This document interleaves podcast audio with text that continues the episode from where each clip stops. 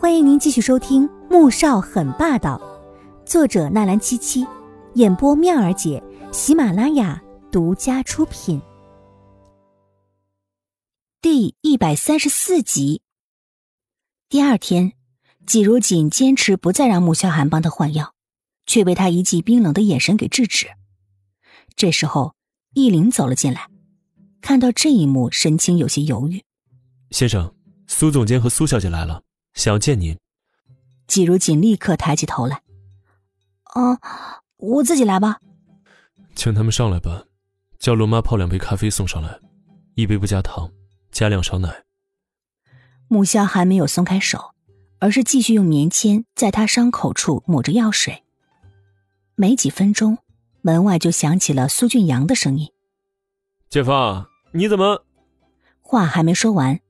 看到书房里穆萧寒亲自为季如锦的脚上药的这一幕，他的脸色突然沉下来。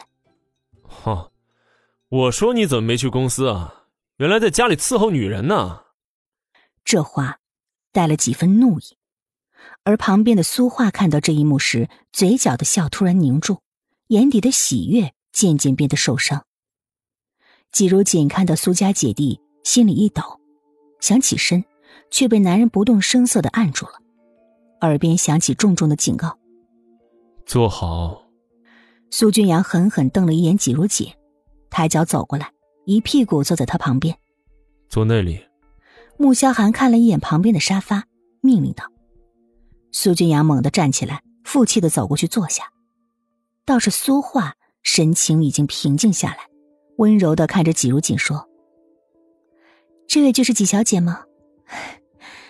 真是好福气，既然让你这位太子爷亲自上药。明知道这些话有些酸，可苏画就是控制不住自己的嫉妒。虽然已经和穆萧寒分手十年了，可他也苦苦的等了十年，没想到他却跟一个见了不到三次的女人结婚了，这让他心里如何能平衡，如何能甘心？季如锦听了。只觉得浑身被扎了针似的难受。你的上司苏俊阳，我就不介绍了。这位是他姐姐，意大利皇家歌舞团首席舞者，舞蹈家 Daisy，你也可以叫她苏花。穆萧寒没有像上次那样避讳，神色淡然的介绍。季如锦心里波涛汹涌，面上却温和的打招呼：“苏总监，苏小姐，你们好。”对于他的态度。穆萧寒很满意，上起药来更加认真小心，而他这么真实的举动，生生刺痛了苏画的眼，令他难受的眨了眨眼。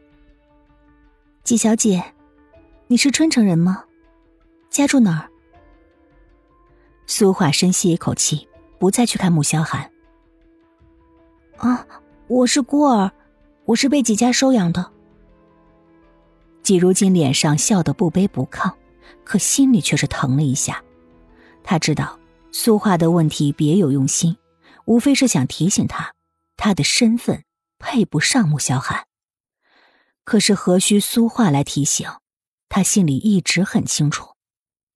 苏画倒是惊讶于他的坦然。啊，听说你和安寒只见了三面，然后就结婚了。季如锦愣了愣。没想到苏画连这个也知道，看来是早就调查过了。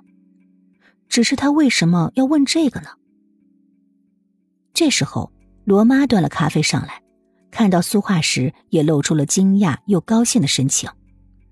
苏小姐，你回来了，这么多年你真是一点都没变，还是和以前一样的漂亮。啊，罗妈，你也一点没变。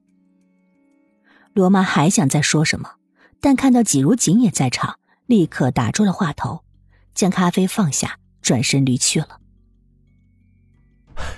姐，你看姐夫对你多好啊，一直记得你喝咖啡不加糖，要加两勺奶。苏俊阳说这话时，冷冷的看了一眼季如锦，如果他识相，就知道自己是根本争不过的。苏画面色如常，心里却是有些发涩。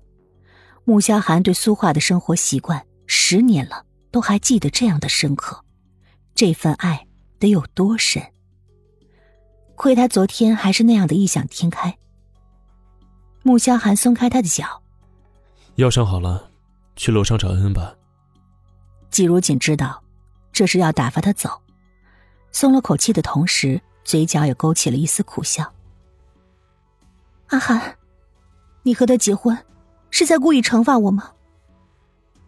待季如锦离开，苏画神色难过的看向了穆萧寒，委屈的声音里夹着一丝质问。苏画一开始以为能让穆萧寒娶回来的女人一定会很出色，可亲眼见到季如锦之后，他觉得是穆萧寒在为当年的事情赌气的成分居多。因为，无论从气质、容貌、家世来说，季如锦都远不如自己。姐，你胡说什么呢？当年那茶里的毒又不是你下的。苏俊阳突然变了脸色，穆萧寒却十分平静。十年前，他真的恨，恨一切害他中毒、害他活得痛不欲生的人。